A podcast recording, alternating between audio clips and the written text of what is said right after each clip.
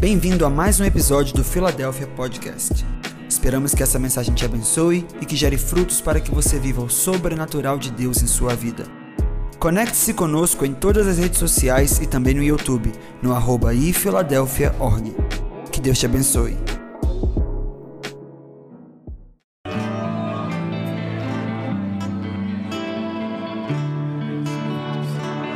Nós te adoramos, Espírito Santo. Nós te honramos, Espírito de Deus. Nós te desejamos, Espírito Santo. Este culto é para você. Nós dedicamos ele para você. Nós entregamos esta casa para você. Nós reconhecemos que tu és digno de louvor, da nossa adoração, do nosso fôlego, da nossa força, da nossa atenção. Espírito Santo, nós te honramos.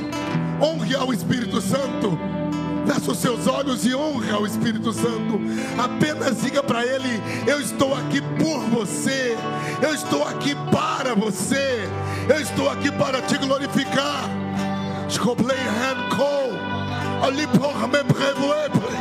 Deus está abrindo uma porta de adoração nessa casa. Louvores dentro do teu espírito. É por isso que você está fazendo isto esta noite.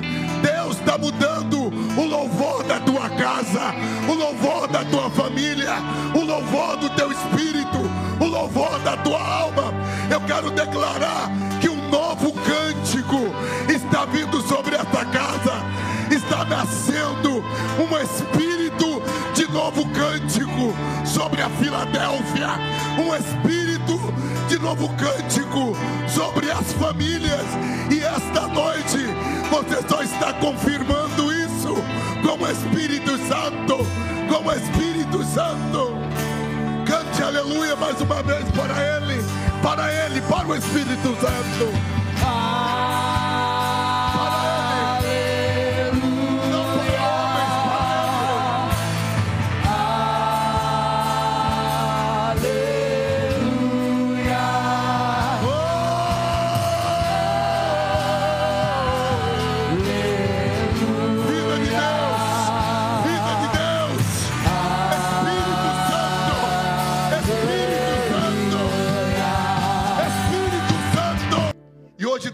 uma palavra para vocês. Pressa, fala pro seu irmão, pressa. Apressa-te. Corra. Dê o primeiro passo. Nós estamos em época de Páscoa. A palavra Páscoa no hebraico vem da palavra pesar. Pesar. A palavra pesar significa dar um salto, dar um pulo, sair da onde você está para o lugar que Deus quer te levar. Isso significa Páscoa. Eu tenho uma palavra profética. Este mês você vai viver uma experiência de salto com aquilo que você está carregando com Deus. Você está em um circuito de salto, em um circuito de transição. Por isso, para os cristãos comemoramos muito, de fato, a ressurreição, mas Jesus comemorava a peça. Ele era judeu, e como judeu comemorava a Páscoa judaica. E o que é a Páscoa judaica? O povo de Israel ficou mais de 430 anos como escravo no Egito. A palavra Egito é o nome hebraico Mitzraim. A palavra Mitzraim significa terra de limitação. Isso quer dizer que todas as vezes que você está dentro do Egito, você está em um território de limites. Aonde o plano de Deus não acontece com você. O povo de Israel entrou no Egito como comerciantes, mas se tornaram escravos. Isso é uma linguagem metafórica para nós. Muitas pessoas que entraram em coisas como bênção e terminaram sendo escravizadas. É? O povo de Israel entrou no Egito por meio de José. Abra a tua Bíblia em Êxodo, capítulo de número 12, rapidamente, porque eu tenho exatamente 10 minutos para pregar. Labandária súbria. Ele vai me matar depois, ele vai ficar bravo comigo. Vamos rapidamente ao texto, Êxodo 12, e o verso 11, vamos direto à chave, porque o verso 11 nos diz assim: Já vestidos e calçados, segurando o bastão, comam depressa o animal. Esta é a Páscoa do Senhor. Na minha versão, desta maneira comereis, com lombos cingidos, sandálias nos pés e cajado na mão. Comê-lo depressa, porque já é a Páscoa do Senhor. Balança o teu irmão, fale para ele: já é a Páscoa do Senhor. Não é a sua Páscoa é a Páscoa do Senhor. Uma coisa que precisamos entender: não é a nossa Páscoa. Não se trata do nosso pesar. Se trata da Páscoa de Deus. Fala, seu irmão, o nome Páscoa significa dar um salto. Isso quer dizer, Deus está pegando nas tuas mãos e saltando com você para um novo tempo. Essa é a Páscoa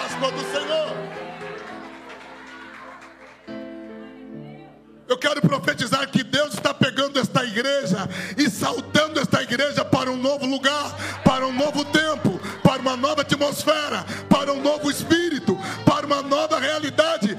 Esses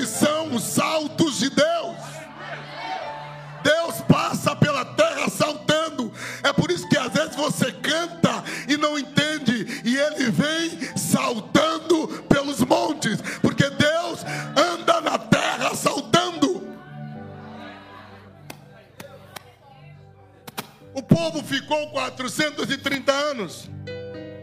Eles entraram por meio de José. José era o vice-rei do Egito.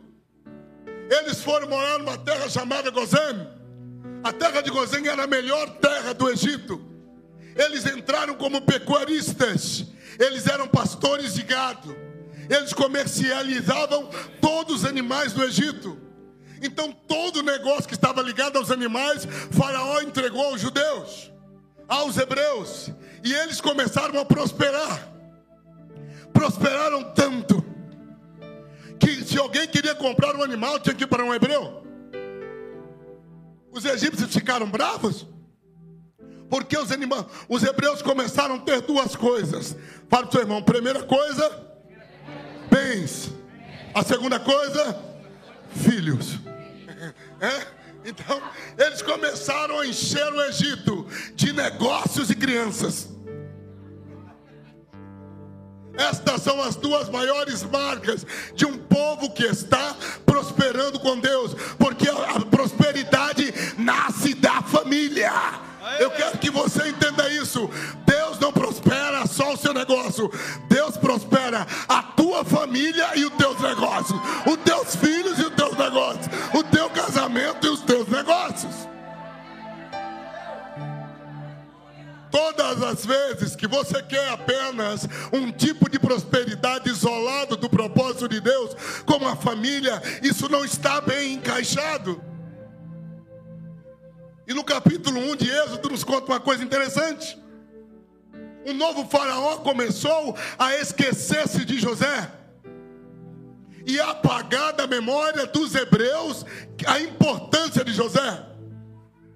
A primeira coisa que o diabo vai tentar apagar da tua memória espiritual é o lugar de pacto de Deus com você. Ele sempre vai tentar cobrir e apagar os pactos que a tua família fez um dia. Ele vai tentar apagar os pactos do teu pai, do teu avô, da tua mãe, das orações que foram feitas dentro da tua família, das promessas que a tua família carregava. Esta é a primeira ação do inimigo: apagar os pactos e que foi feito. Foi isso nos dias de Abraão, os poços que Abraão abriu, os inimigos de Abraão tentaram fazer o que? Entulhar os poços que Abraão abriu. Esta mesma estratégia acontece nos dias de Israel.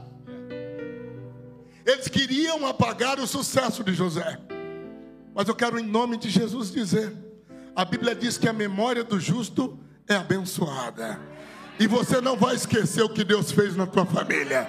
Você não vai esquecer das alianças que Deus deixou dentro da tua casa. Por isso o profeta Jeremias disse: Quero trazer à memória aquilo que me dá esperança.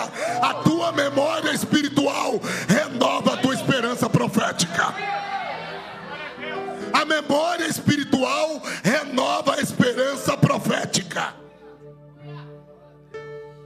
Não podemos esquecer de quem é Deus, do que Ele já fez, do que Ele prometeu, que palavras carregamos, quais são as promessas que estão marcando o nosso interior.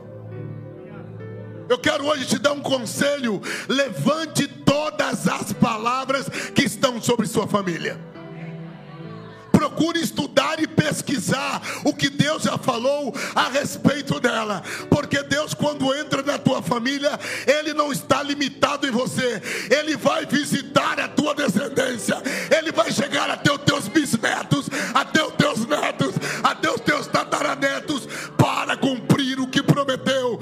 Deus não está no fale para o seu irmão: Deus não está limitado ao seu tempo de vida. Ele está no seu espírito, no seu sangue e no seu DNA. Ele vai visitar a tua descendência. Ele vai, irmão. Diga para o seu irmão: você vai morrer. Mas a unção que Deus colocou na sua família, ela vai continuar. A unção não morre, meu irmão. A promessa que Deus colocou na tua família não morre. Gerações passam e Deus segue. E isso você tem que ter entendimento. E sabe o que aconteceu? Quando José morreu, os hebreus começaram a ser escravizados. E a primeira, o primeiro sintoma de escravidão foi matar os filhos dos hebreus. E tentaram criar porções abortivas para as mulheres hebreias, para que elas pudessem ficar estéreis e não ter mais filhos. Mas eles não conseguiam. As mulheres, mesmo com porções abortivas, continuavam a ter. Enquanto um egípcio tinha dois filhos, a hebreia tinha cinco. Então contrataram parteiras hebreias e deram uma ordem: quando nascer um filho homem dos hebreus, mata e joga eles para serem afogados no Nilo. Uma das perseguições do inimigo não é apenas contra a sua vida, é contra a sua descendência. O inimigo quer ameaçar a sua descendência. Mas eu quero profetizar aqui que as mulheres que estão aqui não são mulheres abortivas, são mulheres abençoadas, são mulheres ungidas. O teu ventre não será seco, o teu ventre é bendito do Senhor, e você vai carregar sementes de Deus para que a geração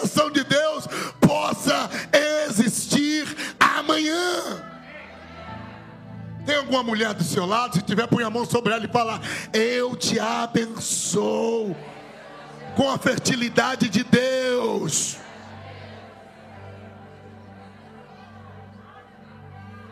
Eu quero profetizar esta palavra hoje. As mulheres hebreias são diferentes das egípcias.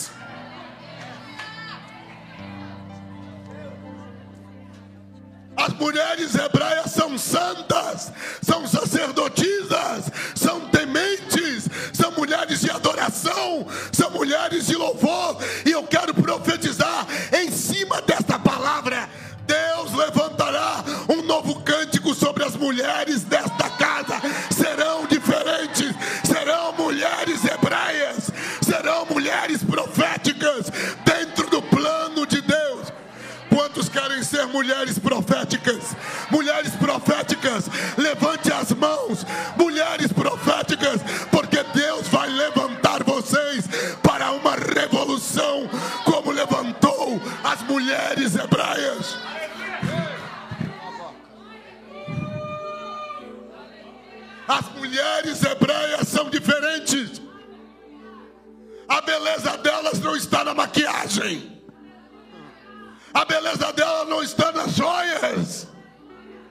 A beleza delas nasce da essência. A beleza delas nasce do Espírito de Cristo dentro dela. Por isso eu quero profetizar um espírito de beleza que está sobre a sua vida, porque a beleza vem de Deus, como Esther tinha um espírito de beleza. Eu profetizo um espírito mulheres dessa casa, um espírito de embelezamento espiritual sobre o sacerdócio dessa casa.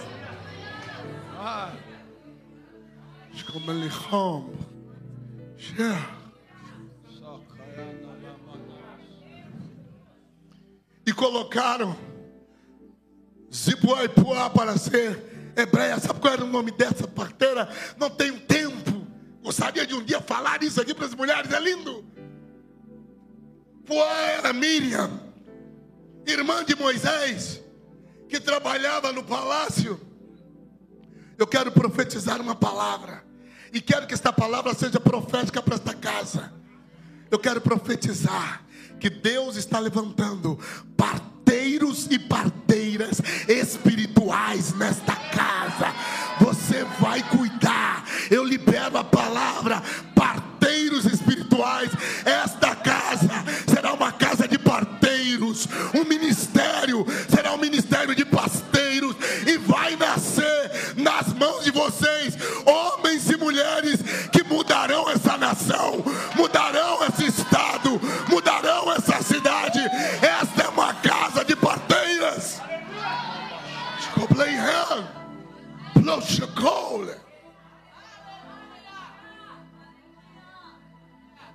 Deus está levantando pessoas sacerdotais como parteiros. A tua única função é abrir a madre espiritual do que Deus está trazendo e enviando para esse mundo. E nas tuas mãos eu quero profetizar. Você não vai deixar a geração de Moisés morrer, porque Deus pode colocar o Moisés nas tuas mãos, Deus pode pôr o Moisés na tua casa, Deus pode te dar um Moisés na tua família. Cuida dos Moisés que Deus está colocando na tua vida, não deixa ele morrer,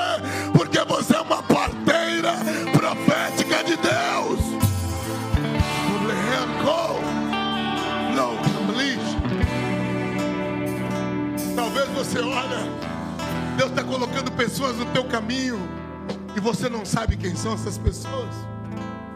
Um próximo Paulo pode nascer na sua família. Um próximo Moisés pode nascer na sua família. Um próximo Caleb pode nascer na tua família. Um próximo Josué pode nascer na tua família. Por isso Deus usa os parteiros. Quantos querem fazer parte desse negócio? A libertação do Egito começa porque Deus levantou uma parteira para salvar Moisés. É aí que começa a libertação do Egito. E eu quero profetizar que a libertação dessa cidade vai começar quando parteiros espirituais se levantarem aqui para dizer: os libertadores que Deus vai levantar não morrerão. Eu não vou deixar morrer os libertadores geração. Eu não vou deixar morrer, porque Deus não está pensando hoje como eu.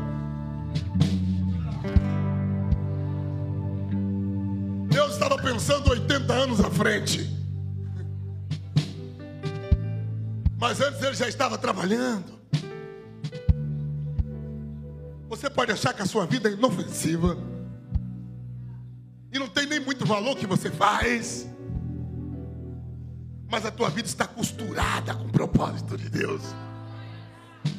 E das coisas mais insignificantes e simples que você considera, O Senhor está usando você para abrir caminhos maiores. Faraó tentou quebrar a alma dos israelitas. O sistema quer quebrar a tua alma. Quer dizer que você não tem propósito. Quer te falar que você não tem importância. Mas isso é mentira do diabo. O diabo quer te fazer fraco, indefeso, sem identidade e sem missão. Os hebreus se tornaram trabalhadores. Que o trabalho de Faraó foi aumentar a sua carga horária e dizer para eles: vocês não podem ter filhos. a primeira coisa, isso é uma mentira do diabo. Você pode produzir fruto. Você foi feito para produzir fruto. A segunda coisa, a sua força não é para financiar um sistema de mundo. A sua força é para construir o reino de Deus e o seu testemunho. Quando o Egito te escraviza, ele suga a tua força. E você não consegue construir mais nada que tenha propósito. Você só vive pelo pão, pela água e pela cama. A sua vida é acordar cedo, trabalhar o dia inteiro, dormir à noite, viver cansado. Quantos se sentem cansados aqui fisicamente? Para o seu irmão: um povo cansado não pensa, não produz e não se liberta. Esta é a estratégia do diabo: cansar você, cansar a tua mente, que você não consegue criar nada inteligente, poderoso ou disruptivo, cansar o teu coração, te jogando em um estado de estresse, de frustração e decepção com a tua própria vida, desacreditando na família, desacreditando no teu casamento, nas pessoas cansar tua esperança, aonde você acha que nunca vai ter uma vida relevante, próspera, poderosa ou disruptiva. Isto chama-se Egito, terra de limitação, terra de escravidão.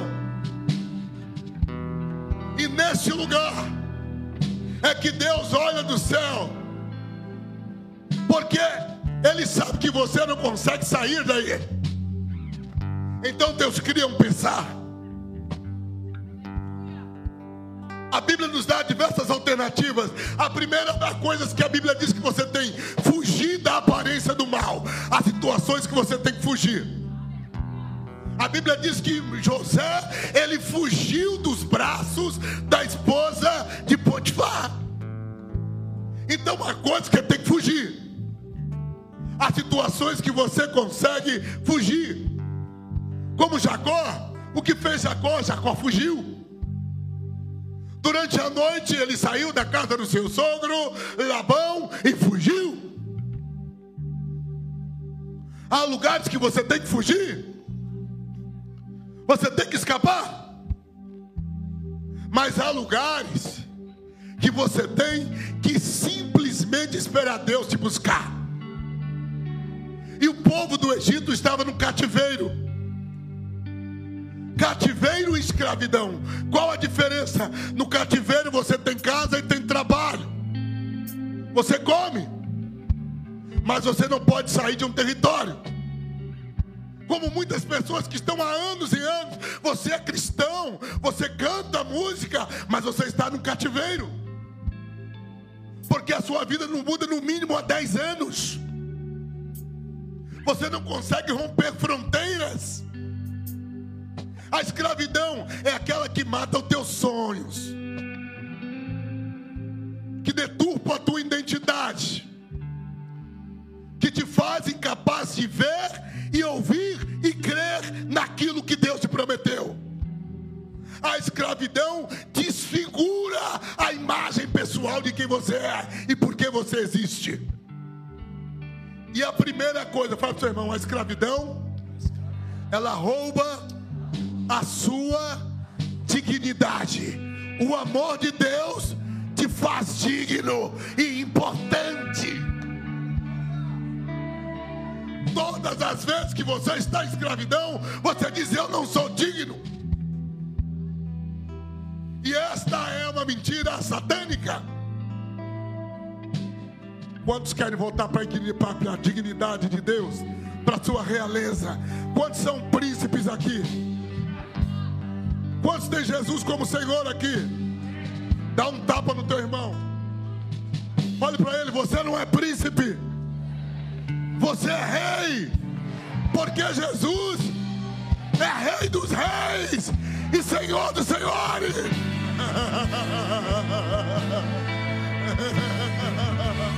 Sim, esse é ele.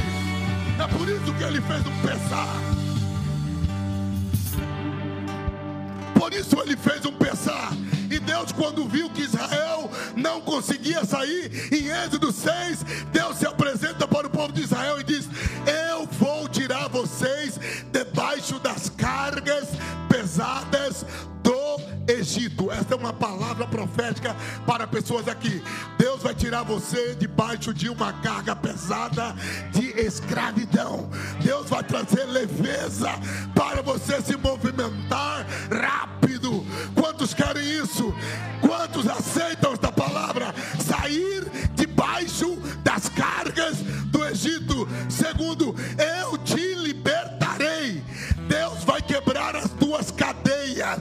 Eu quero declarar que nada mais vai amarrar a tua alma, vai amarrar o teu corpo, vai amarrar a tua mente, porque Deus te liberta na vida do seu filho Jesus. Eu farei de você o meu povo, eu farei de você o meu povo. Você será propriedade peculiar de Deus. Você tem um dono, você não é um escravo, você é propriedade de Deus, você é filho de Deus, você tem um dono. O teu dono vem te buscar nesta noite. O teu dono vem te buscar noite. Ele não vai te deixar no Egito. O teu dono veio te buscar. Oh! oh, meu Deus do céu. Ele vai pegar você pela mão e vai dizer: pula comigo, salta comigo para um novo tempo, salta comigo para a nova vida, salta comigo para um novo coração, salta comigo para uma nova realidade no seu casamento.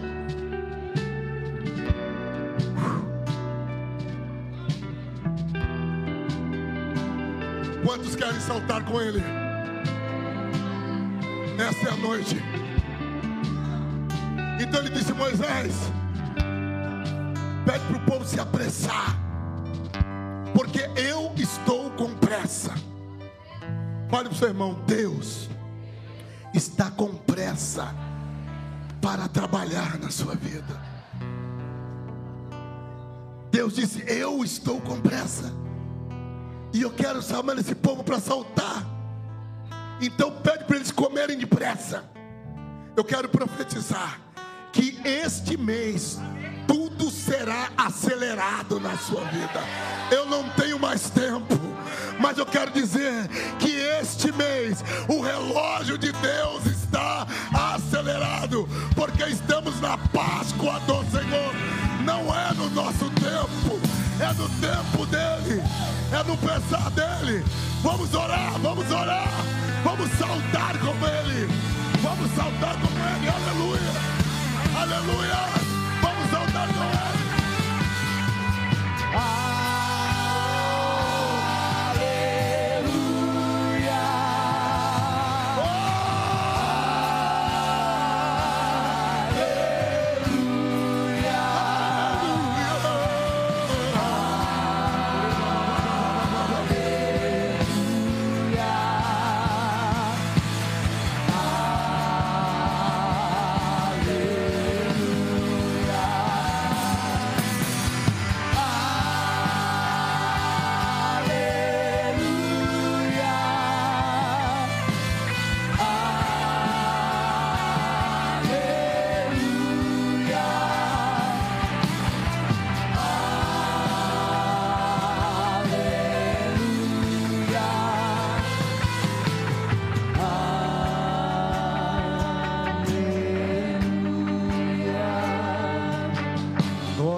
Se você foi abençoado por essa palavra, dê uma salva de palmas ao Senhor nessa noite. Amém. Glória a Deus.